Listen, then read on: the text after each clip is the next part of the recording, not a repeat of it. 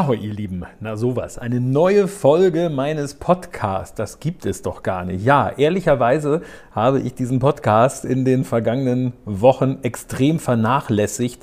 Wobei das noch untertrieben ist. Ich meine, es ist ja nicht mal eine Folge erschienen, also als hätte ich ihn vergessen. Vergessen habe ich ihn nicht. Aber ähm, ich bin so ein bisschen am Überlegen, wie ich ihn weiterentwickle und bin da noch nicht so auf die richtige Lösung gekommen. Aber ähm, in diesem Fall möchte ich euch heute ein Gespräch nicht vorenthalten, was ich in erster Linie für YouTube geführt habe. Und zwar dann in Videoform. Aber ehrlicherweise, dadurch, dass wir fast eine Stunde lang nur reden, ist es eigentlich fast besser als Podcast geeignet. Also deswegen für diejenigen von euch, äh, die lieber hören, äh, ist das sicherlich die richtige Form hier.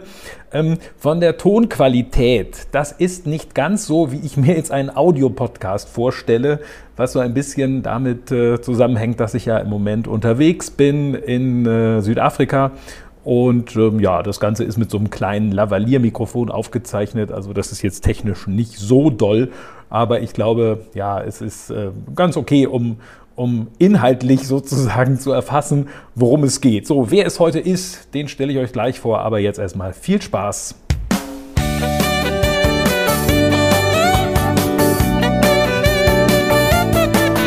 Herzlich willkommen zu Menschen, More und mehr. Und das mit mir, Matthias More. Ahoi, ihr Lieben. Fast zwei Jahre lang läuft in der Kreuzfahrt kaum noch etwas so, wie es einmal war. In vielen anderen Bereichen unseres Lebens ist es natürlich auch so, aber trotzdem ist das heute mal eine gute Gelegenheit, mal darüber zu sprechen, wo die Kreuzfahrt quasi steht im Jahr 2022. Und das möchte ich tun mit einem Mann, der sehr viel mehr noch zu diesem Thema beitragen kann, als ich es ganz alleine tun könnte. Was uns nämlich unterscheidet, ich beschäftige mich ja mit der Kreuzfahrtbranche im Wesentlichen nur sehr praktisch jetzt aus Endkundensicht. Mein Gast, der beschäftigt sich äh, mit der Kreuzfahrt viel stärker auch aus der Unternehmenssicht. Er berät nämlich unter anderem Reedereien, Werften und Zulieferer, wobei der ein oder andere ihn auch kennt aus dem WDR-Fernsehen, aus der Reisesendung Wunderschön. Da ist er nämlich auch schon ein paar Mal dabei gewesen. Herzlich willkommen, Thomas Illis in Zürich. Ja, hallo. Also nicht in Zürich, sondern in Luzern im Moment gerade. Aber Ach, das ist ja ein kleiner Unterschied. Das, die Schweiz ist ja klein, ne?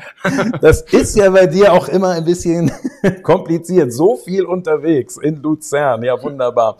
Ähm, ja, Thomas, genau. etwa zwei Jahre sind wir schon äh, in der Pandemie und wenn wir mal an die Anfänge zurückdenken, März 2020, ich habe ja damals ehrlicherweise wirklich ein bisschen gebraucht, um mich da erstmal reinzufinden, so gedanklich und ich bin wirklich im Nachhinein sehr beeindruckt. Du hast damals am 27. März 2020, habe ich nachgeguckt, ein Interview gegeben, also zwei Wochen nachdem eigentlich alles äh, stillstand da hast du gesagt, äh, Überschrift des Artikels war, denkbar künftig für die Kreuzfahrt wären vermehrte Cruises to Nowhere. Also, ne, das war ja dann das, das, das gemeint, äh, blaue Reisen sozusagen. Also ich würde ja sagen, du hattest da schon die Glaskugel als einziger offenbar. Ich weiß nicht, ob ich der Einzige war und ich muss zu meiner Ehrenrettung oder zur Ehrenrettung der anderen, die das noch nicht so gesagt haben, sagen, Cruises to Nowhere ist ja nichts Neues. Das gibt's ja schon längerem, zum Beispiel in Asien, diese Casino-Kreuzfahrten, äh, die zum Beispiel von Hongkong aus tatsächlich 24 Stunden in internationale Gewässer rausfuhren. Nowhere, also die fuhren nicht irgendwo hin, sondern es ging darum, internationale Gewässer zu erreichen und dort durfte man dann äh, des Glücksspiels frönen, was natürlich für die Chinesen, Asiaten extrem wichtig ist und weil es da sehr restriktive Bedingungen an Land gibt, war das natürlich die einzige Möglichkeit, das auf dem Schiff zu machen.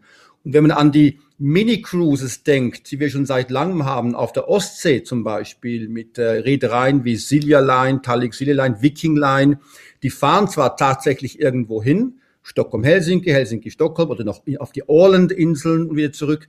Aber für viele Leute ist es auch wirklich eine Möglichkeit, quasi eine Nowhere-Kreuz zu machen und das Schiff gar nicht verlassen. Also insofern das Konzept, dass man das Schiff nutzt als Resort, irgendwo hinfährt, aber nicht äh, eine Destination besuchen möchte, sondern auf dem Schiff Zeit verbringen will, das äh, war schon da und das gab es schon. Insofern war ich nicht nur ein Prophet. Aber ja, okay, es hat sich bewahrheitet. Äh, dass dann diese Geschichten mit blaue Reisen, wie man sie auch, diese Bubble, ja, dieses ganze Bubble, wo wir noch zu sprechen kommen, ja. dass das für die Kreuzfahrt wirklich eine Option wurde auch, dank Corona. Und rückblickend gesehen äh, ging es dann ja auch eigentlich in, in Deutschland relativ schnell schon wieder los. Ne? Also Juli 2020, also vier, viereinhalb Monate äh, waren ja dann nur vergangen. Und ähm, ja, da waren ja die Bedingungen noch ganz anders. Äh, man hatte die Testmöglichkeiten noch gar nicht. Ne? Man hätte zwar PCR-Testmöglichkeit, aber da gab es anfangs die Kapazitäten nicht, so dass man ja wirklich gesagt hat, na ja, wer jetzt keine Symptome hat, äh, äh, der, der kann an Bord gehen. Und ähm, ja, da war Deutschland, muss man ja wirklich sagen, sehr, sehr, sehr führend dann irgendwie dabei beim Neustart. Ne? Absolut. Äh, und auch die Amerikaner haben das ja sehr genau verfolgt, was wir hier Europäer hier werkeln. Also es ist tatsächlich so gewesen, dass Europa, zum Teil noch Asien, aber doch wirklich Europa eigentlich da sehr federführend war, da wirklich den Neustart wieder zu wagen und natürlich sehr schnell auch viel gelernt hat. Wir haben ja extrem viel gelernt äh, seit der unsagbaren Geschichte, die wir alle noch kennen von der Diamond Princess äh, in Yokohama. Das ging ja dann um die Welt, ne?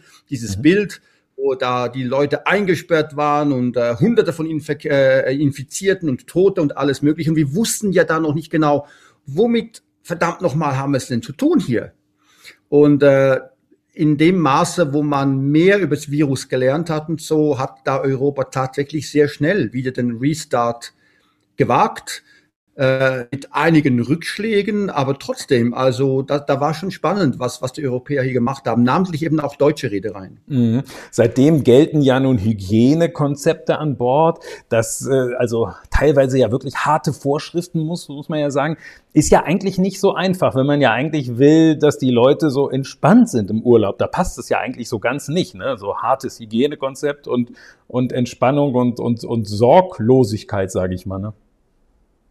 Ja, Sorglosigkeit, ich glaube, das mussten wir uns sowieso abschminken in der letzten Zeit. Wir wissen, glaube ich, alle, oder es schwant uns allen, dass diese sorglose Zeit, wie wir sie vor Corona hatten, vielleicht noch eine längere Zeit nicht kommen wird. Äh, auf der anderen Seite, glaube ich, war es eben so, die Leute waren ja auch ähm, sehr erpicht darauf, endlich wieder irgendetwas machen zu können. Ich meine, für viele Leute war es schon ein Erlebnis, dass sie sich überhaupt mal wieder sehen durften und irgendwo was essen konnten in einem Restaurant und vielleicht noch eine musikalische Begleitung, wie auch immer und so. Ganz abgesehen davon, für die Musiker war das zum Beispiel ja auch toll, dass sie wieder überhaupt irgendwo spielen durften gegen Geld. Also wir wurden, wir, wir sind sehr bescheiden geworden glaube ich, da und waren sehr froh, überhaupt wieder eine Möglichkeit zu haben, äh, das zu tun. Und die Einschränkungen, die damit einhergingen, die haben die Leute auch anfänglich sehr gut akzeptiert, weil sie wussten, eine andere Möglichkeit haben wir gar nicht. Ne? Also in der Not frisst, frisst der Teufel vielleicht die buchstäblichen Fliegen. Ja, ja, klar. Und wenn wir mal so gucken, wie so die, die Entwicklung dann war, ich erinnere mich zum Beispiel Winter 2020, 2021, das war zum Beispiel so eine Zeit, da war dann auf dem Schiff eigentlich erheblich mehr möglich als jetzt äh, in, in Deutschland, ne, wo es Restaurants waren dicht, Fitnessstudio waren dicht, Theater waren dicht, so auf dem Schiff hast du das alles gehabt. Das war wahrscheinlich bei euch in der, in der Schweiz wahrscheinlich auch ähnlich, oder? Das im ersten Winter war wahrscheinlich äh, kaum was möglich und da war man dann auf dem Schiff in einer ganz guten Position. Ne? Ja, ja, du, du sprichst dieses Beherbergungsverbot an. Ne? Und das war ja wirklich damals, äh, das ist spannend äh, äh, gewesen zu beobachten, äh, wie das so quasi äh, so Wellenbewegungen hatte. Da kam das Beherbergungsverbot ne? und dann war plötzlich das Schiff was das nicht hatte, weil es ist ja abgefahren und war theoretisch in internationalen Gewässern, da haben wir es wieder, äh, da war kein Beherber Beherbergungsverbot. Und dann kam plötzlich die Idee auf, naja, jetzt haben Kreuzfahrten einen riesen Vorteil gegenüber allen landgestützten äh, Hotels und Resorts. Das war aber politisch dann heikel. Ne? Mhm. Äh, und da mussten die ja einen Rückzieher machen und da äh, haben sich auch gesagt, wir, wir können das politisch nicht machen, dass wir Kreuzfahrten einfach anbieten als einzige ähm, und quasi Halligalli feiern auf dem Schiff und alle anderen an Land trieb und müssen quasi um ihre Existenz fürchten. Ja, und dann äh, ist es plötzlich dann umgekehrt gelaufen. Ähm, plötzlich war das äh, Beherbergungsverbot kein kein Thema mehr an Land. Also man konnte das alles wieder machen, aber auf den Kreuzfahrtschiffen wurden restriktivere Maßnahmen umgesetzt. Dann ist es umgekehrt gewesen. Und dann ist der Vorteil, den die Kreuzfahrten zuerst hatten, ist plötzlich ein Nachteil geworden. Ähm, also da, diese beiden Geschichten, landgestützte ähm, Unternehmungen und äh, Angebote versus ähm, Angeboten auf Hochseeschiffen, das war ja immer ein bisschen so, dass man das irgendwie fast nicht äh, unter einen Hut gebracht hat. Entweder hatten die einen Vorteile, andere Nachteile oder die anderen Vorteile und die einen wieder Nachteile. Bei Flüssen war es wieder anders. Flussschifffahrt, das ging ja fast eigentlich schon einher, als wären es landgestützte Unternehmungen. Aber bei Hochsee war es wirklich immer sehr, sehr verschieden. Ja, ja, genau. Und das ist nämlich das, was ich sagen wollte. Im Sommer 21 war es dann nämlich so, da würde ich sagen, da war das der Landurlaub irgendwie etwas äh, wieder äh, im Vorteil sozusagen, ne? weil das war dann die Zeit, wo wir von Bubble-Ausflügen eigentlich nur sprachen und wo das sehr mit den Ländern sehr schwierig war. Was seit dem Neustart ähm, ja untrennbar verbunden ist mit den äh, Kreuzfahrten, sind geringe Auslastungen. Ne? Also viel mehr als 70 Prozent gab es da eigentlich in den letzten zwei Jahren nicht mehr. Ähm, meist allerdings auch deutlich weniger Gäste, meist nur oft auch nur, was weiß ich, 20 Prozent oder so, weil eben dann am Ende gar nicht so viel gebucht haben. Ähm, das ist ja natürlich aus Reedereisicht irgendwie nicht so günstig, wenn sich jetzt die Gäste daran gewöhnen, äh, dass man vielleicht nicht mehr Schlange steht und das hat, hat ja durchaus, also die Gäste gewöhnen sich ja möglicherweise jetzt an Dinge, wo man sagt, okay, das kann man eigentlich den unter normalen Bedingungen eigentlich gar nicht äh, bieten, weil da muss ja das Schiff voller sein. Ne? Ja, erstens das und zweitens noch vielleicht zu tieferen Preisen. Mhm. Also sie haben äh, mehr Platz pro Passagier. Das ist dieses schöne, schöne Wort, dieser schöne Begriff Passenger Space Ratio, den man ja auch nennt. Das ist mhm. plötzlich sehr gut geworden ne, für auch äh, auf Mainstream-Schiffen, wo normalerweise wirklich mehr Gedränge herrscht, herrscht überhaupt nicht mehr. Und gleichzeitig natürlich durch den Preisdruck. Man hat ja am Anfang das Gefühl gehabt, die Preise werden steigen äh, weil das Angebot knapper ist, weil eben die Kapazitäten auch geringer sind und, das, und, und der Bedarf aber da ist. Ich bin auch überzeugt davon, dass längerfristig die, die Preise steigen werden. Aber natürlich jetzt mit der Verunsicherung muss man wieder um jeden Gast quasi, um jede Gästin ähm, bemühen. Und da hat man natürlich eben genau dieses, äh, diese Entwicklung, die nicht einfach sein wird für die Industrie. Also Preise wieder zu erhöhen, wissen wir ja alle ähm, aus verschiedenen Industriebereichen, Wirtschaftsbereichen, ist nicht so einfach. Nee, klar, wenn man sich erstmal an so einen geringen Preis gewöhnt hat. Im Moment erzielt man einfach schlicht nicht, den, vielfach nicht den Preis, den das Produkt eigentlich wert wäre. Ne? Weil das ist ja nicht so, dass man jetzt eine All-Inclusive-Kreuzfahrt jetzt für 499 Euro äh, pro Woche erwarten könnte eigentlich. Ne? Das ist ja schon, ich habe da irgendwann mal das, äh, da fand die Reederei da nicht so lustig, da gesprochen von verramschen. Aber ja, mir ist kein anderes Wort eingefallen, ehrlich gesagt.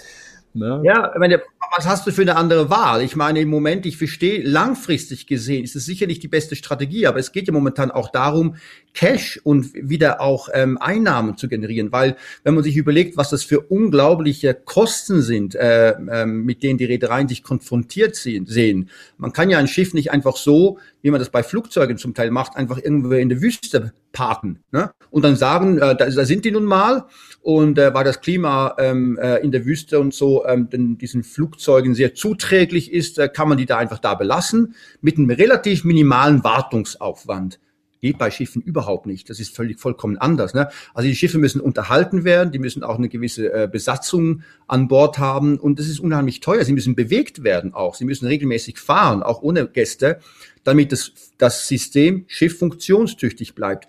Unmengen, das kostet Unmengen von Geld. Und das ist klar, wenn ich dann merke, ich muss irgendwo wieder zu Einnahmen kommen, ja, okay, was ist das geringere Übel? Mhm. Preise hochzuhalten und keine Gäste zu haben oder dann eben äh, Konzession in den Preisen, damit man wenigstens wieder Gäste hat. Und da kommt noch was anderes hinzu. Man wollte ja auch Vertrauen schaffen.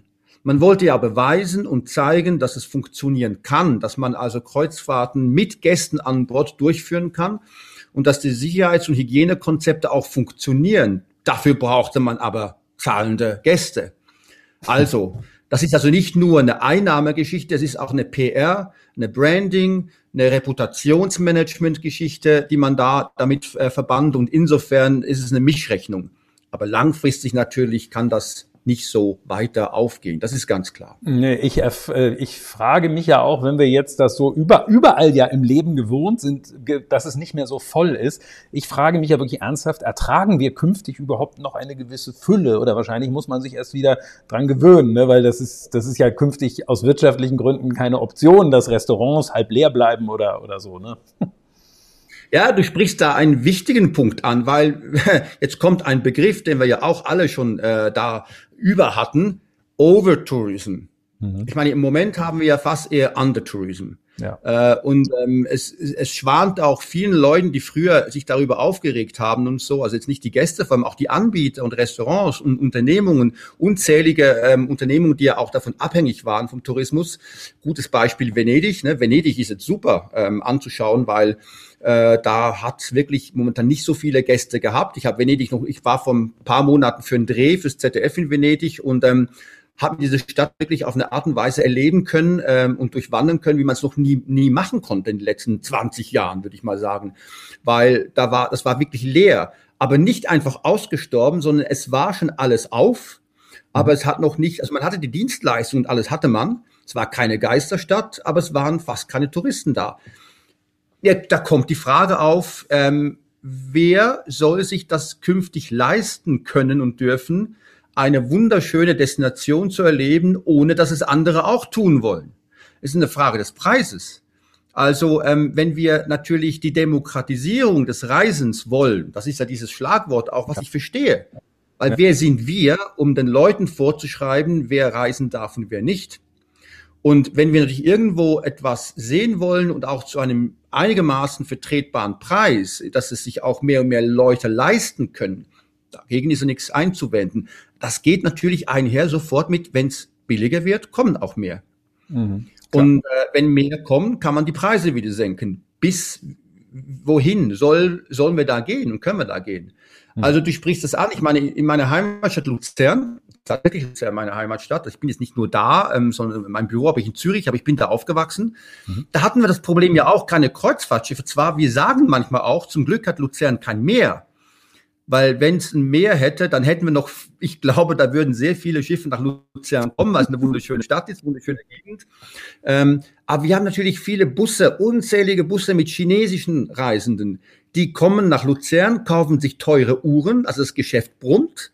Aber die Luzerne selbst, die konnten fast gar nicht mehr äh, sich frei bewegen, weil da so viele Busse, Reisebusse immerhin kamen. Im Moment ist es wunderschön.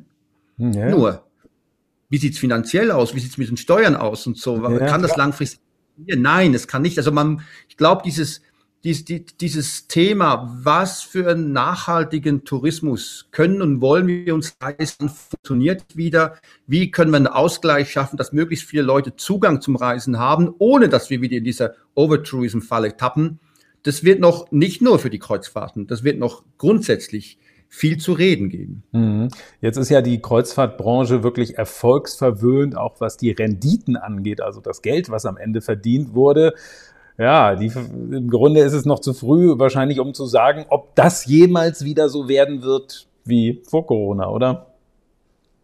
Klar, also diese, diese großen modernen Megaschiffe, ähm, die sind natürlich nicht dafür ausgelegt, äh, um mit geringerer Auslastung zu fahren, aber sie haben einen Vorteil, dass sie trotzdem auch noch profitabel sein können, auch wenn man zum Beispiel nur eine 60, 70-prozentige Auslastung hat, zum Teil sogar noch weniger, mhm. weil sie einfach so auf, aufgrund den ökonomischen Skaleneffekten einfach so durchoptimiert sind, so effizient sind, dass es funktioniert. Aber natürlich hat, haben die Investoren und äh, haben die Kapitalgeber und Märkte nicht darauf gehofft, äh, dass man das jemals ausprobieren muss, ob man langfristig mit einer 60 Prozent Auslastung äh, äh, in der Gewinnzone bleiben kann. Dafür wurden die Schiffe nicht gebaut. Tatsache ist aber, es funktioniert mit diesen, mit diesen großen Schiffen besser als mit den kleineren, älteren. Und da sieht man ja die Tendenz auch. Die ganz alten, äh, die übrigens beiden Gästen sehr beliebt waren und sind, ne? viel Außendecksfläche und äh, auch vielleicht eine gewisse Nostalgie auch. Da wurden ja einige davon verschrottet und andere werden verkauft ähm, neuestes Beispiel gerade Aida Mira von Aida Cruises und so, die man ja auch abstößt, weil man einfach merkt, das passt nicht mehr ins Portfolio äh, eines Mainstream-Anbieters eben mit großen, ähm, effizienteren Schiffen. Also ob es wieder mal so wird wie vorher, es wird noch dauern. Es wird noch, glaube ich, dauern. Wir wissen ja auch nicht genau, wie sich die Pandemie weiterentwickelt. Im Moment sieht es nicht so schlecht aus, aber mhm. wenn uns die Pandemie was gelehrt hat, dann immer bereit sein für Überraschungen und immer mit Alternativszenarien rechnen und denken. Mhm. Also ja, wie lange es dauern wird, bis wir wieder hundertprozentig oder sogar eine höhere Auslastung noch haben mit allen Oberbetten, ne? äh, große Frage. Ja. Vor allen Dingen, es fühlt sich so ein bisschen seltsam auch an im Moment oder in den letzten zwei Jahren. Es kamen ja dann auch äh, neue Schiffe, teilweise etwas verzögert oder auch deutlich verzögert ausgeliefert. Ja, das ist natürlich alles bestellt worden in äh, Zeiten, wo die Nachfrage sehr gut war. Ja gut, letztlich ist man jetzt auch äh, darauf angewiesen, um diese neuen Kapazitäten zu füllen, dass eben auch die Nachfrage dann auch wieder anzieht. Also es reicht ja gar nicht, wobei man müsste die Schiffe, die weggegangen sind, müsste man rausrechnen, aber es reicht ja gar nicht, die Kapazität wird ja in Kürze schon locker über der von 2019 sein. Ne? Also du brauchst eigentlich jetzt schon irgendwie ähm, mehr Kunden so. Aber dass die nun kommen, kann einem jetzt auch keiner garantieren so. Ne? Nee, äh, es, ich, ich bin überzeugt davon, dass längerfristig, wenn wir die Pandemie einigermaßen in den Griff haben, wieder auch längerfristig, was immer das heißen mag, Pandemie in, im Griff haben. Mhm. Aber ich glaube, wenn wir das, was dazugehört, ist eine gewisse Vorhersehbarkeit, eine gewisse Planbarkeit. Also was natürlich Gift für die Branche ist, ist natürlich, wenn einerseits das Vertrauen, das Kundenvertrauen schwindet, weil man nie weiß, äh, wo man wieder festsitzt. Das ist aber auch für die Reederei natürlich äh, ganz wichtig zu wissen, können wir auf die Destination zählen? Weil das ist ja spannend, ne? ähm, die Destination, die nehmen das Geld von den Kreuzfahrtgesellschaften ganz gerne in guten Zeiten und wenn wir jetzt diese Corona-Zeiten haben, ich bin ja im Gespräch mit vielen Reedereien, die sagen das auch äh, hinter verschlossenen Türen, das finden sie einfach, kann man auch darüber reden, das finden sie einfach überhaupt nicht fair, wie gewisse Destinationen jetzt mit den Reedereien umgehen, die einfach plötzlich sagen, na, jetzt könnt ihr nicht fahren oder könnt ihr nicht anlaufen und dann über Nacht zum entschieden wird. Also man stelle sich mal diese, diese äh, kommunikative auch Herausforderung als Reederei vor, wenn du ständig, ständig mit irgendwelchen Destinationen und Gesundheitsämtern dich konfrontiert siehst, die einfach über Nacht quasi die Regularien ändern. Das kann so nicht weitergehen langfristig, um ein erfolgreiches Geschäftsmodell betreiben zu können. Mhm. Also ich meine, die Pandemie im Griff äh, zu haben, darunter verstehe ich, dass man zum Beispiel da mehr Planbarkeit hat, damit die Gäste auch wieder planen können, sich vertrauen können darauf, dass diese Reisen auch durchgeführt werden und dass die Reedereien sich auch darauf äh, vertrauen können, dass sie es operationell durchführen können. Das müsste eintreten und dann glaube ich, äh, haben wir Chancen, dass sich äh, die früheren äh, Wachstumsraten wieder einstellen können. Wir haben natürlich auch noch andere Fragen, die beantwortet werden müssen, äh, die ganzen Nachhaltigkeitsgeschichten. Äh, das ist, das geht einher. Wir haben vorher über Overtourism gesprochen, äh, aber die ganzen anderen Geschichten, auch ökologische Nachhaltigkeit und so weiter, das sind ja auch Themen, äh, den, äh, die müssen äh, vermehrt auch äh, Lösungen zugeführt werden, damit wir wieder ähm, auch diese Wachstumsraten ohne dieses Bashing, was wir oft haben, ohne diese Kritik, die diesen Reedereien auch immer entgegenschlägt, auch wirklich realisieren zu können. Aber da sind die Reedereien ja dran. Vermutlich reden wir noch darüber, was da mhm, Ja, ja, ja. Ähm, wer in der Vergangenheit, in den letzten Jahren jetzt mal eine Reise gebucht hatte, die dann abgesagt wurde, der hat meistens dann ein bisschen länger auch auf sein Geld warten müssen, so dass es nicht so überraschend ist, dass der eine oder andere Urlauber sich langsam mal so fragt, Wann geht denn eigentlich den Reedereien das Geld aus? Wobei man müsste es wahrscheinlich ein bisschen konkreter sagen. Den meisten ist das Geld natürlich zwischenzeitlich schon ausgegangen, aber sie haben sich halt welches besorgt, ne? logischerweise. Hatten sie nicht in der, da hat die Portokasse nicht gereicht. Ne? Ja, ich meine, das ist äh, natürlich sind die Reedereien von Investoren, von Kapitalgebern äh, abhängig. Äh, ich meine, wenn man nur schon äh, sich überlegt, wir haben vorher von den Betriebskosten gesprochen, ohne Gäste, aber auch die die die Schiffe an sich kosten ordentlich Geld. Äh, also wenn so ein großes Megaschiff weit über eine Milliarde äh, Euro kostet, dann kann man sich mal ausrechnen, mit, was für Beträge wir da sprechen. Ähm, auf der anderen Seite die Kapitalgeber, auch die Kapitalmärkte, die wissen natürlich auch, also erstens, was sollen sie mit den Schiffen machen, wenn, jetzt, wenn sie es jetzt abschreiben würden? Was machst du mit diesen Schiffen? Da wäre unheimlich viel Geld, wäre da verloren. Das wollen und können sie sich nicht leisten. Aber auf der anderen Seite, und das glaube ich, finde ich, äh, ist der wichtigste Punkt, ähm, die Kapitalmärkte glauben ja langfristig immer noch an das Erfolgsmodell Kreuzfahrten. Und da gibt es aus meiner Sicht auch gar keinen Grund, das anzuzweifeln. Ähm, also es sind zwei Dinge, die wichtig sind. Das erste ist, ähm, äh, werden wir, wie gesagt, die Pandemie wieder einigermaßen in den Griff kriegen? Davon gehe ich aus, dass es früher oder später passieren wird. Wann genau, wissen wir nicht. Ob es jetzt schon der Fall sein wird, hm, wissen wir nicht. Aber mhm. würde mich nicht überraschen, wenn wir noch mal eine Schlaufe äh, drehen müssen, noch mal ein, zwei Jahre warten müssen. Aber ich glaube, das wird vermutlich klappen.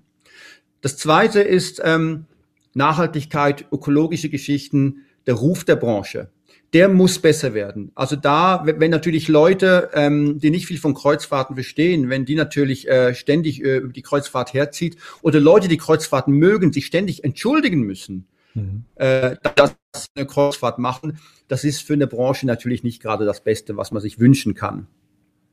Ist wieder eingefroren gewesen. Nö, jetzt. es geht. Wir haben so ein bisschen kurz zur Erklärung technische äh, Herausforderungen, sage ich mal, weil so die Leitung wahrscheinlich zwischen äh, Kapstadt und äh, Luzern ist wahrscheinlich, äh, ja, keine Ahnung, nicht, nicht durchgehend aus Glasfaser, so würde ich es mal vorsichtig äh, äh, äh, ausdrücken. Ja, du hast es gerade schon gesagt, die äh, Themen, mit der ja die Branche quasi auch immer ähm, die, die Kritik, der die Branche ausgesetzt ist. Ähm, würdest du sagen, den Reedereien ist es so in den vergangenen Jahren immer gut gelungen, auch äh, ja, die, die, dieser Kritik auch äh, äh auf diese Kritik zu reagieren? Nein, also da würde ich ganz ein ganz klares Nein würde ich sagen. Also wobei man differenzieren muss. Es gibt einige Reedereien, die das ganz ordentlich gemacht haben die auch, äh, und, und wir, wir sprechen ja nicht nur Kommunikation während der Pandemie, sondern auch schon äh, von der Kommunikation vor Corona. Äh, weil die ganzen, äh, die ganzen Nachhaltigkeitsdiskussionen, äh, die hatten wir ja schon zu Recht äh, vorher schon. Und ähm, ich glaube auch da, dass da einige Reedereien so richtig abgetaucht sind, auch gemauert haben, äh, gar nicht so darauf eingehen wollten, gedacht haben, na ja, das werden wir irgendwie, das, das, das werden wir auch schaffen, weil es gibt ja nur eine Richtung, es, die ging steil nach oben. Also die, die Branche war sehr erfolgsverwöhnt ne? und ähm, hat auch in gewisser Hinsicht gar nicht ähm, den Bedarf gesehen, dass sie offener, proaktiver, vielleicht selbstkritischer äh, kommunizieren müssen das ist ihnen, würde ich sagen, so ein bisschen um die Ohren geschlagen, äh, dass sie jetzt auch merken, so, hm, ja, vielleicht müsste man das auch besser machen. Ich glaube, da ist auch großer Bedarf da, um dieses Image auch langfristig zu verbessern. Man kann sich immer nicht nur immer als Opfer sehen und sagen, na, wir werden nicht richtig wahrgenommen. Äh, nee, man muss auch was dafür tun. Und da gibt es genug andere Branchen, die ich zum Beispiel berate auch und so Pharma Branche zum Beispiel in der Schweiz. Ne? Die haben ja auch immer wieder das Problem mit Image und was muss man tun, damit man ein besseres Image hat. Ob es ihr gelingt oder nicht, sei, sei dahingestellt. Aber es gibt auch andere Beispiele, wo man einfach bemerkt hat, es gibt Branchen, die müssen lernen, anders und proaktiver und selbstkritischer zu kommunizieren, um das Kundenvertrauen zu behalten oder wiederzugewinnen. Da glaube ich, hat die Kreuzfahrt noch ziemlich viel äh, vor sich, was sie tun muss. Andere Reedereien wiederum machen das eigentlich seit Jahren schon recht gut und haben auch entsprechend Erfolg dabei. Mhm.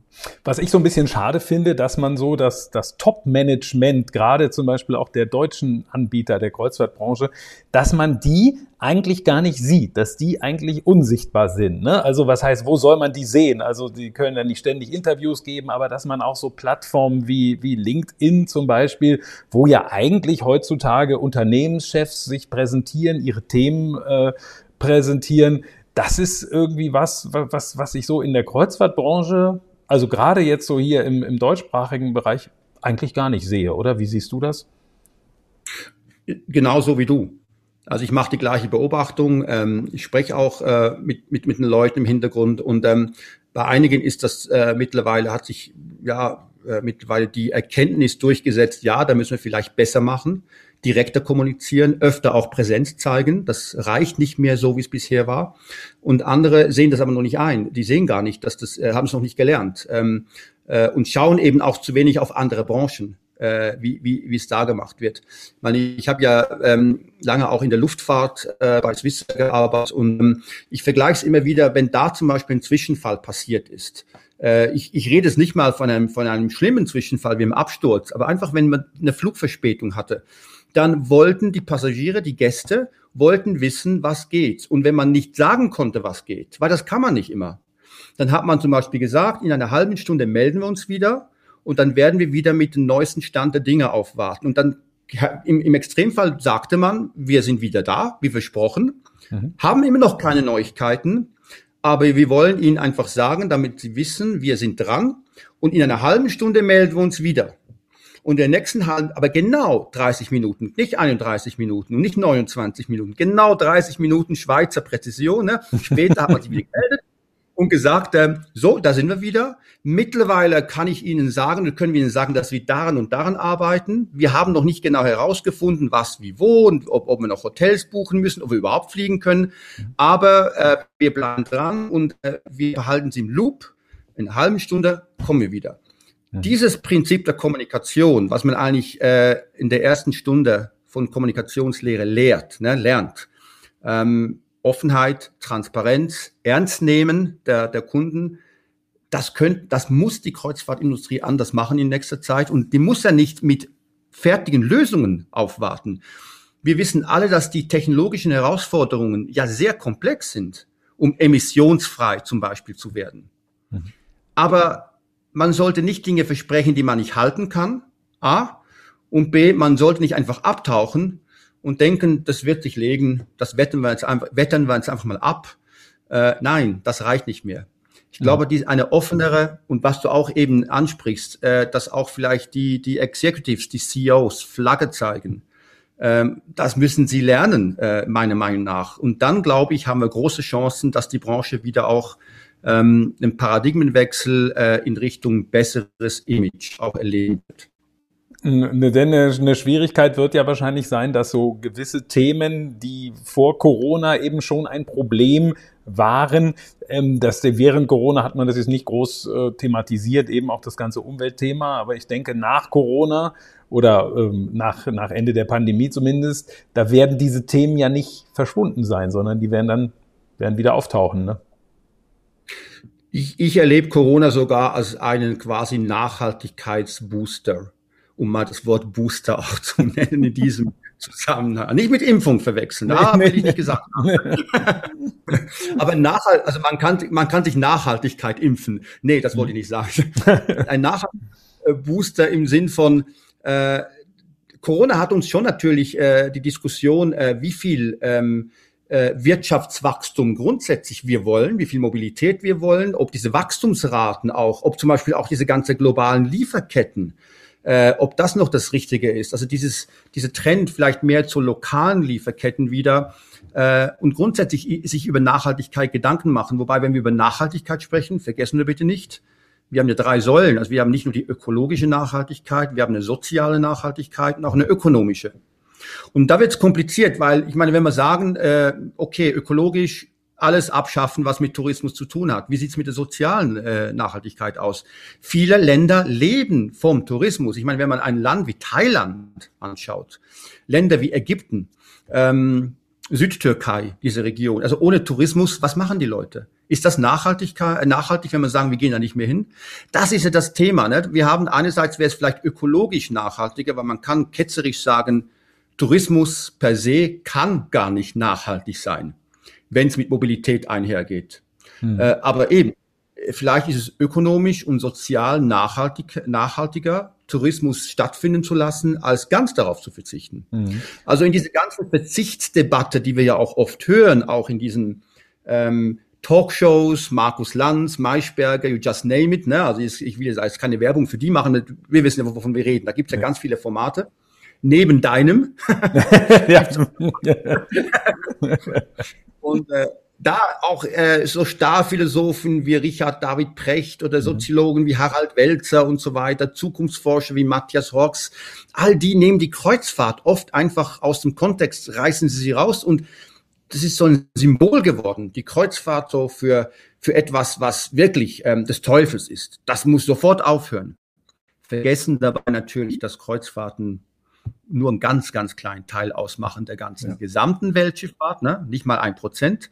Ja. Was ist denn mit der Frachtschiffen? Brauchen wir Frachtschiffe, die alles Mögliche von dem einen Ende der Welt zum anderen transportieren, zu welchen Preisen und so weiter und so fort. Das ist, glaube ich, ein Thema, was durch Corona sicher vermehrt ins Bewusstsein äh, in der Bevölkerung und auch hoffentlich auch ähm, bei den Politikern auch mehr ins Bewusstsein gerückt ist. Da wird, werden wir mehr Lösungen finden müssen, absolut. Mhm.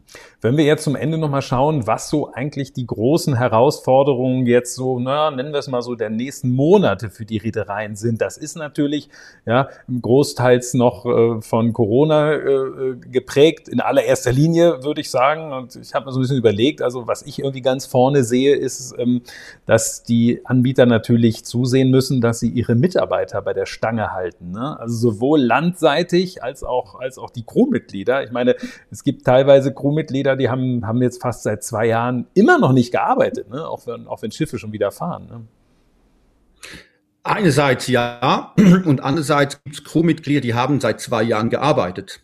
Gibt's auch. Und ja. sie nicht an Land ja. Also es ist ja diese beide, das hört man ja von Frachtschiffen zum Beispiel, dass ja dadurch, dass die Destination, da haben wir sie wieder, äh, äh, zum Teil gar nicht bereit sind, äh, zum, zum Teil Impfungen anzubieten. Das ist ein Riesenproblem, wenn du irgendwie Crewmitglieder hast, ähm, ähm, von Philippinen zum Beispiel, die sind an Bord und wenn man die irgendwie impfen muss, wo, wo, wo haben die überhaupt Zugang zur Impfung? Wann? Wie, wie, wie können die überhaupt reisen? Weil die ganzen Flugverbindungen äh, sind ja zum Teil auch gekappt worden äh, und äh, es waren gar nicht mehr so einfach. Das ist ein Riesenproblem der Schifffahrt. Also da muss man für die Gesamtschifffahrt, von der wir alle abhängig sind, wenn wir jetzt mal von Kreuzfahrten weggehen, dann kann man ja schön sagen, no shipping, no shopping.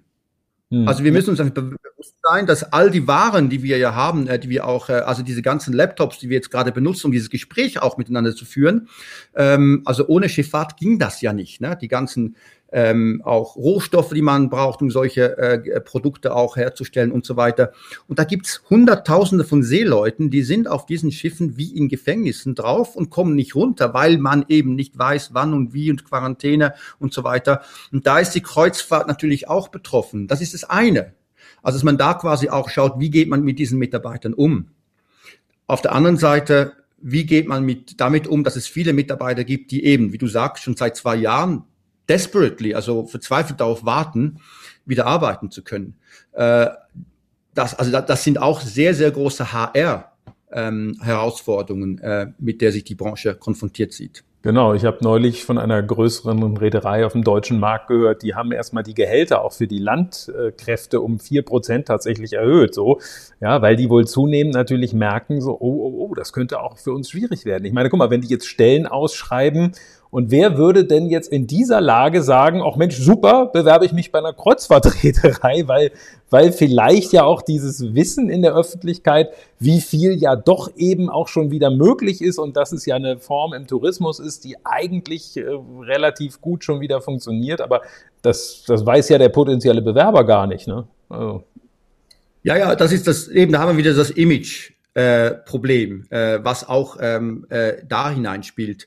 Ähm, ganz klar, ich meine, die Herausforderungen, die die Branche meistert, um auch positiv zu sprechen, ich meine, äh, das ist ja unglaublich. Ich kenne wenig Branchen, die das so hingekriegt hätten, quasi eine Operation aufrechtzuerhalten äh, unter ständig wechselnden Herausforderungen. Dürfen nicht vergessen, Schiffe sind äh, global unterwegs. Also es ist nicht so, dass man quasi einfach weiß, hat ein Hotel und da ist, sind, die, sind die Regularien und die Verhältnisse so und so und darauf stellen wir uns ein. Und wenn die mal wechseln, dann stellen wir uns auch mehr oder weniger darauf ein. Schiffe verkehren ständig in anderen Gebieten und die müssen sich, das, ist, das wechselt noch viel schneller. Und natürlich die Mitarbeiter, die, die, äh, die das alles stemmen müssen. Zum Teil hat man ja auch den Mitarbeiterstamm dann verkleinert, weil man ja wirtschaftlich überlegen, überleben wollte. Gleichzeitig hatten wir sehr viel mehr Arbeit mit diesen ganzen eben Administrativaufgaben und logistischen Herausforderungen, weil das ständig ändert. Und die ganzen Annulationen und wie man mit den Kunden dann umgeht und denen das kommuniziert.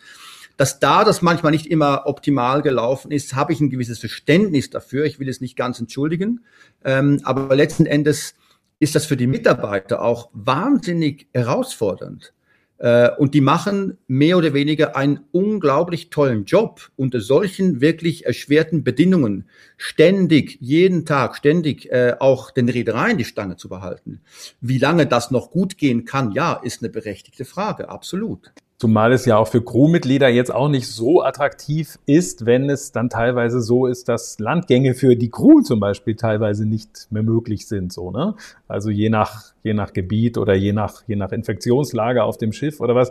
Das ist natürlich ein Riesenproblem, weil ich irgendwie so denke, okay, so dieses, diese Abwägung, ist es für mich interessant, auf dem Schiff zu arbeiten, ist ja letztlich nur interessant aus so einer Mischung. Also das, ist, das Gehalt spielt da sicherlich eine untergeordnete Rolle, aber es ist eben auch natürlich dieses, ja gut, ich kann mich weiterentwickeln, das auf jeden Fall. Ich kann möglicherweise Karriere machen, aber es ist natürlich auch dieses, oh, ich kann irgendwie äh, unterschiedliche Länder auch kennenlernen. Ne? Und, und wenn nun dieser Aspekt dann irgendwie gar nicht da ist und dann man auch noch sagt, so, naja, Mensch, Crewbar müssen wir leider auch noch schließen und das Crew-Fitnessstudio ist auch geschlossen und ja, im Passagierbereich dürfte auch nicht so ähm, das ist natürlich, ähm, ja, natürlich eine schwierige Situation, so dass man da hoffen muss, dass zumindest auch das künftig äh, bald wieder möglich ist. Ne? Das hat natürlich so ein Gast, äh, hat das natürlich gar nicht im Blick, weil, weil ihn das nicht betrifft, aber das ist so ein bisschen was, was ich eben auch sehe.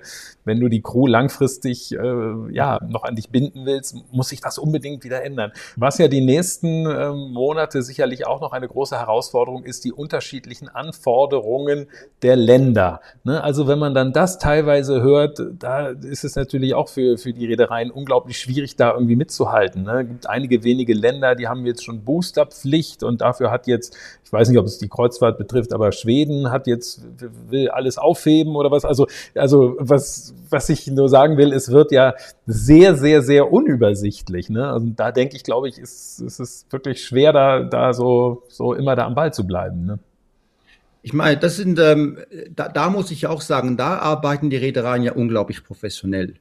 Also wenn es um, äh, um Krisenpläne geht, was das Operationelle betrifft, haben die Reedereien schon seit langem, also auch vor Corona, schon unheimlich professionell gearbeitet. Hochseeschifffahrt und äh, speziell auch die Hochsee, die Passagierschifffahrt, äh, da schließe ich Fähren, äh, die Hochseefähren mit ein. Die arbeiten ja an Bord wirklich extrem professionell. Das wird sehr, sehr unterschätzt von der breiten Bevölkerung wie gut sie da eigentlich arbeiten. Auch ähm, die ganzen äh, Leadership-Geschichten, Teamgeschichten, da können sehr viele landgestützte Unternehmen können da sehr viel lernen äh, von der Hochseeschifffahrt. Ähm, also eben die ganzen Herausforderungen äh, an Bord, die man ja vor Corona auch schon logistisch und äh, HR-mäßig lösen musste. Man darf nicht vergessen, auf dem Schiff, auf einem großen Kreuzfahrtschiff, es gibt ja nicht nur große Kreuzfahrtschiffe, das ist mhm. ja auch was, äh, die, die, die Leute unterscheiden viel zu wenig. Es gibt ganz verschiedene Schiffskonzepte, aber wenn man ein großes Kreuzfahrtschiff nimmt, ja, da haben wir ja zum Teil 2000 noch mehr Crewmitglieder aus Dutzenden verschiedenen Ländern und Kulturen kommen noch die Gäste hinzu. Das ist eine Kleinstadt. So eine Kleinstadt zu managen, äh, das, das ist schon ordentlich eine Leistung. Und dann noch herumzufahren und mit ständig wechselnden Gegebenheiten. Äh, das hat die, die Industrie vorher schon extrem gut gemeistert, sehr professionell. Deshalb wundert es mich manchmal auch, dass sie eben kommunikativ äh, diesen, diese gleiche Professionalität nach extern nicht gezeigt haben, weil sie könnten es eigentlich. Sie hätten eigentlich mhm. äh, das mhm. Potenzial, es zu können. Äh, aber ja, klar, das ist, das, das, das sind große Herausforderungen. Und was du noch vorhin von den Mitarbeitern angesprochen hast an Bord. Eines darf man nicht vergessen, das wird ja auch oft kritisiert, ne, die Arbeitsbedingungen an Bord. Und äh, da habe ich auch eine ganz klar dezidierte Haltung, die sind streng. Und natürlich ist der Erfolg der Kreuzfahrtindustrie auch deshalb weil man natürlich ähm, aus Entwicklungs- und Schwellenländern äh, Menschen rekrutieren kann, die sehr viel weniger verdienen, als wir in Deutschland und in der Schweiz verdienen würden. Auf der anderen Seite ist es natürlich das Gehaltsniveau, weil du gesagt hast, das Gehalt spielt vielleicht eine untergeordnete Rolle. Nicht ja, für alle natürlich. Ja, nee, das, ach so, recht, genau, das gilt recht, genau, das für die Deutschen oder was, ja. Oder, ja, eben. Deshalb wollte ich noch darauf hinweisen, weil da wird die Branche ja auch gerade kritisiert. Nicht, dass wir eine Steilvorlage liefern, wieder, dass wir ja. wieder kritisiert werden. Ähm, ich, ich, ich, ich sage zwei Dinge. Das eine ist, äh, für viele Leute ist es natürlich eine Möglichkeit, sehr viel mehr zu verdienen, als ein Land in den Herkunftsländern je verdienen könnten. Finde ich das gut? Nein. Finde ich eigentlich schrecklich, dass wir so eine, so eine Schere zwischen Arm und Reich haben, die immer weiter aufgeht, dass wir das quasi so auch nutzen können, dass das auch so genutzt wird. Aber auf der anderen Seite eben die Leute, die auf den Schiffen arbeiten, die machen das ja alle freiwillig und die sagen auch, naja, es ist für mich eine Möglichkeit, mich und meine Familie zu ernähren, die ich sonst an Land nicht hätte. Mhm. Äh, und da sieht es vielleicht für die Leute besser aus, äh, als vielleicht für die alleinerziehende Mutter oder den alleinerziehenden Vater, äh, der an einer Supermarktkasse arbeiten muss, äh, auch streng arbeitet und nie auf den grünen Zweig kommt. Ne? Das ist ein bisschen scheinheilig, wenn wir immer mit dem Finger auf die Armen äh, auf dem Schiff zeigen, aber selber in unseren Ländern haben wir ja auch ähm, Leute und die haben nie eine Möglichkeit, irgendwo hinzugehen und das fünf, sechs, sieben, achtfache zu verdienen. Das ist eine. Ne? Mhm. Das andere, was du auch angesprochen hast, richtigerweise, ja, wie geht man mit diesen Leuten um? Und das macht, da macht mir etwas ganz große Sorge. Man hört jetzt mehr vermehrt, dass es eben Reedereien gibt, die ihre Leute, die ihre Crews ähm, nicht mehr rauslassen, die in Innenkabinen bleiben müssen in der Quarantäne, ohne Tageslicht, ohne Frischluft. Und ähm, dass es da offenbar auch schon äh, Suizide gab. Und das geht nicht. Also da, da, da habe ich kein Verständnis dafür. Und bei allem Verständnis für Wirtschaftszusammenhänge und Wirtschaftlichkeit äh, und Optimierung der Not der Reedereien, das geht einfach nicht. Man, man da, weil wenn ein Schiff zum Beispiel gar keine Passagiere hat und man die Crew trotzdem nur in den Innenkabinen belässt, sorry, ja, ja. das sehe ich nicht Und da müssen die Reedereien verdammt aufpassen, weil wenn das jetzt mehr auch wieder in die Medien kommt und auch berechtigterweise, da haben wir wieder dieses Bashing. Und da muss ich sogar noch zu sagen, zu Recht. Ja, ja. Ne? Klar. Das sind ja Themen, äh, finde ich, wo man wirklich aufpassen muss, dass man einfach nicht, ähm, nicht übertreibt in, in, dieser Optim in diesem Optimierungswahn und vielleicht ein halbes, ein Prozent Umsatzrendite äh, Einbuße äh, um vielleicht der Crew mal einen Freitag mehr ähm, ähm, zu gewähren. Ich finde, auch das gehört auch zur Nachhaltigkeit, die man unbedingt, unbedingt äh, weiter verfolgen muss. Aber, und da relativiere ich wieder, das ist ja nicht nur bei den Kreuzfahrten so das Problem. Ich weiß ja nicht, wie genau die Arbeitsbedingungen der Hotelangestellten in Ägypten oder in der Südtürkei, um es nochmal zu sagen, nennen will, weil there is no miracle, es gibt keine Wunder. Wenn du für 600, 700 Euro eine Woche Urlaub in einem Fünf-Sterne-Restaurant äh, in der Südtürkei machen kannst, wer, wer bezahlt den Preis? Wer bezahlt den Preis? Ja, ja, na klar, na klar, klar. Ähm, dann noch bei den Herausforderungen jetzt noch so für die nächsten Monate. Wir haben im Grunde schon drüber gesprochen. Klar, die Kreuzfahrten auch zu verkaufen, das ist sicherlich eine Herausforderung. Wobei man hört dann immer so, es gibt durchaus, die Reedereien verschicken da tendenziell im Moment eher Erfolgsmeldungen. Aber gut, äh, meine gut, was, was, was sollen sie auch anders sagen? Wir können es ja nicht nachprüfen. Ne? Ja, also ich meine, ich, ich würde, das Wichtige ist, glaube ich, der Bedarf von Kundenseite ist noch da. Mhm. Also Leute, und es, es gab ja einen Grund, dass die Kreuzfahrtindustrie so ein unglaubliches, so ein unglaubliches Erfolgsmodell geworden ist.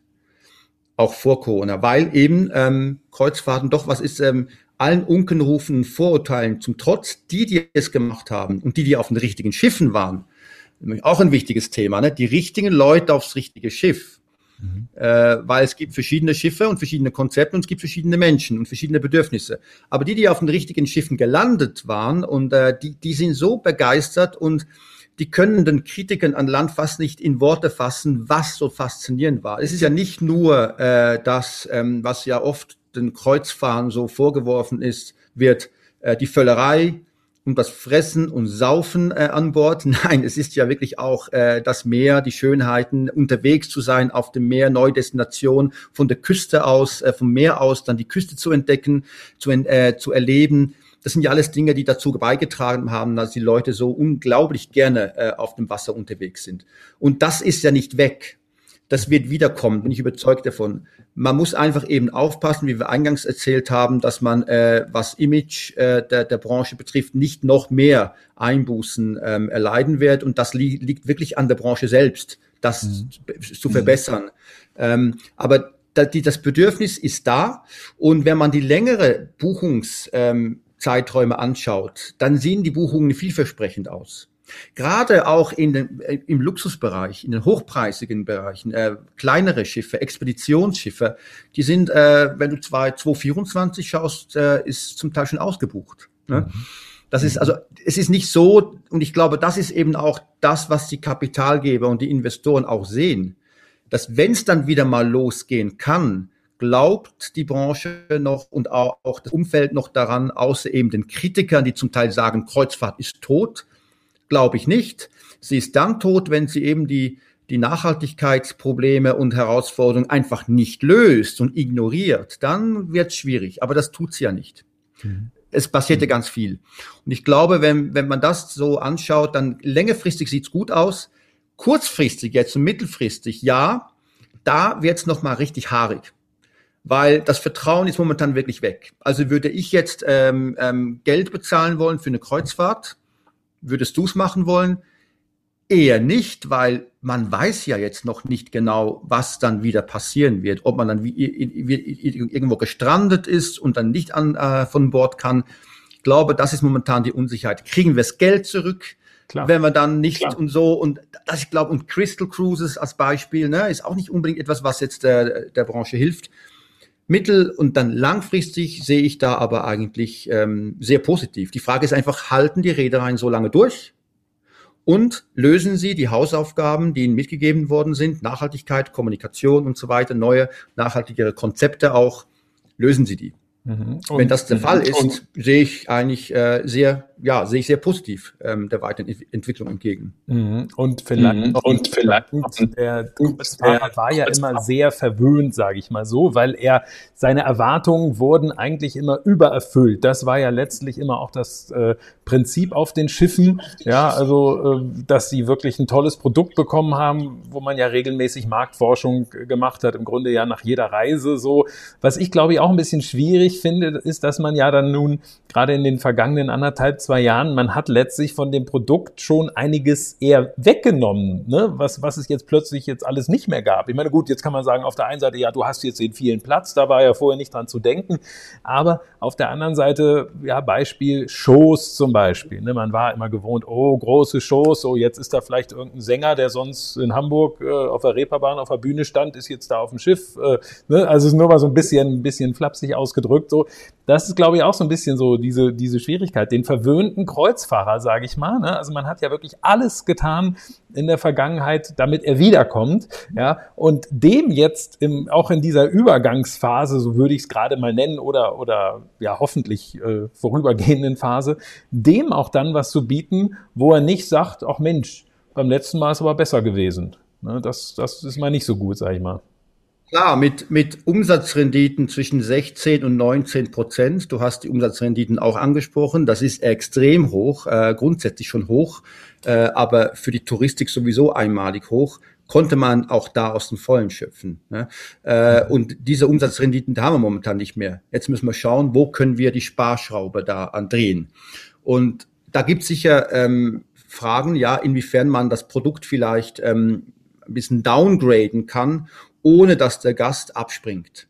Äh, und auch da haben wir wieder verschiedene Konzepte. Ich meine, wenn wir, äh, was die Expeditionsschiffe betre äh, betreffen, die ja einen unheimlichen Boommarkt darstellen momentan, die ja, also auch vor Corona, diese Schiffe wurden ja alle vor Corona bestellt und da haben wir extrem viele Neubauten äh, für die arktisch, ark arktischen oder Polargebiete.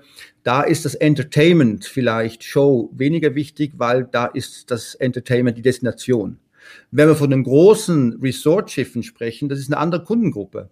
Und die sind vielleicht so darauf, wie du sagst, die erwarten das vielleicht, weil die hatten wirklich eine unglaubliche Fülle an Angebot, die nicht alle Kreuzfahrer in Anspruch nehmen wollten, aber es gibt eben welche, die genau das wollen. Und ähm, ja, da ist die Frage auch, äh, wie weit kann man gehen, äh, dass man quasi äh, die Kunden nicht irgendwie vor den Kopf stößt, im Sinne von, äh, das ist jetzt nicht mehr das, was wir uns gewohnt waren. Ja, also. Ist eine berechtigte Frage, ne? Warum gehen sie? Oder werden sie dann einfach nur ein bisschen schimpfen, aber dann kommen sie dann trotzdem wieder, weil eben, wenn sie dann das Gesamtpaket Kreuzfahrt vergleichen, äh, mit der Dynamik eben auch des Unterwegsseins auf dem Meer, was ich vorhin erwähnt habe, ist es, gibt es dann da wirklich Alternativen für Sie äh, an Land, die gleichwertig sind für mhm. Sie, für die Kreuzfahrtfans? Natürlich gibt es die Alternativen schon, ne? aber für die Leute, die das suchen, äh, wenn jetzt mal eine Show wegfällt, ich glaube nicht, dass sie, dass, dass, dass sie das davon abhalten wird, wieder zu buchen oder wieder zu kommen. Aber die Frage ist berechtigt, wie weit kann man gehen? Genau. Ja, ja, ja, ja, ja. Ja, Thomas, das ist wirklich sehr, sehr, sehr spannend gewesen. Vielen, vielen Dank. Ähm, ich glaube, das ist immer ganz spannend, wenn man bei dir mal so bei, bei äh, LinkedIn bist du sehr aktiv, ne? Wenn man, wenn man da mal bei dir reinguckt. Ja, ich finde LinkedIn ist äh, also für alle Leute, die, die sich ein bisschen auch ähm, im Bereich Marketing und so ähm, auskennen oder auch da ähm, aktiv sein wollen oder sind. Ich glaube, wir sind uns alle einig. LinkedIn hat sich schon zu einem äh, sehr interessanten, äh, sehr interessanten Plattform entwickelt. Also da bin ich schon relativ oft weil man da auch mit sehr viel relevanten Informationen, einerseits kriege ich viele Informationen, die relevant sind äh, von allen anderen Leuten und ich versuche da auch äh, meinen Beitrag zu leisten, auch Dinge zu posten, die vielleicht die anderen interessieren könnten. Ja, finde ich wirklich ein spannendes Medium. Bin also, ich da, da bin ich ziemlich. Insofern ist es spannend, auch da bei dir mal reinzugucken. Ja, vielen, vielen Dank. Wie gesagt, jetzt nach Luzern und nicht Zürich, wie ich fälschlicherweise annahm. Ja gut, das ist ja kein Problem, weil wie gesagt, die Schweiz ist so klein. Klar machen die Luzernen einen Unterschied zwischen Luzern und Zürich, das haben wir ja überall, diese regionalen Geschichten. Ne? Ähm, schau mal, äh, ostfriesische, ostfriesische Inseln, wenn du mit denen sprichst, die haben ja auch alle ihre Insel und wollen mit anderen nichts zu tun haben. Das ist überall. ja. äh, aber es ist die Schweiz und ich grüße dich zurück nach Kapstadt. Und ich sage auch nicht Johannesburg, obwohl, nee. das mögen die auch. Ja. genau, und dann, ja, also und ich werde immer gefragt, nächster Besuch auf dem Schiff schon geplant? Ja, geplant sind einige Dinge. Ich musste effektiv gerade ein paar Dinge absagen, auch wegen äh, Einreisebeschränkungen, ähm, die dann dazu geführt haben, dass ich nicht in Südamerika war und nicht in der Antarktis. Da wäre ich jetzt tatsächlich gewesen, musste ich absagen, ähm, weil die Einreisebestimmungen der Schweizer übrigens ähm, so streng waren, plötzlich auch über Nacht, ne, dass man da quasi einen positiven, negativen PCR-Test vorlegen musste, bevor man überhaupt vom Herkunftsland wieder abfliegen konnte in die Schweiz. Dieses Risiko konnte ich nicht auf mich nehmen. Da sind wir übrigens noch in der Abschlusssequenz mittendrin. Ne? Auch wenn man geboostert ist, was ich jetzt persönlich bin, du hast keine Garantie, dass du nicht trotzdem mit Omikron angesteckt wirst. Hast du mittlerweile nicht mehr. Und genau diese Unsicherheit, die mich ja auch dazu bewogen hat, ja, ich kann nicht das Risiko auf mich nehmen, irgendwo in Ecuador äh, zu stranden und in Quarantäne zu müssen. Ich habe ja auch Termine hier, auch Hochschule und so weiter. Also habe ich es abgesagt. Insofern deine Frage, nächste Reisen geplant, nicht konkret. Ja. Aber natürlich in der Pipeline. Ich nehme an, bei dir ist es ähnlich. Ne? Sobald ja, sich ein jetzt abzeichnet, dass diese Lockerungen, die wir jetzt hoffentlich erleben werden, wenn die wirklich realisiert werden können, ich glaube, da sind wir alle schnell wieder. Wie hat ein Kollege von mir mal gesagt, ein Hochschulprofessor hat gesagt, das ist wie im Hühnerstall. Kaum geht die Klappe hoch, rennen sie alle wieder raus. das ist ein schönes Schlusswort. Thomas, alles Gute in die Schweiz.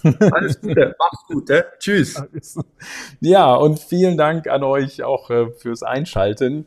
Ja, ihr habt gemerkt, das war technisch an der einen oder anderen Stelle nicht immer so perfekt, wie ihr es gewohnt seid, aber ich denke, es ist alles noch verständlich gewesen. Und ähm, ja, ansonsten würde ich sagen, tschüss, bis zum nächsten Mal.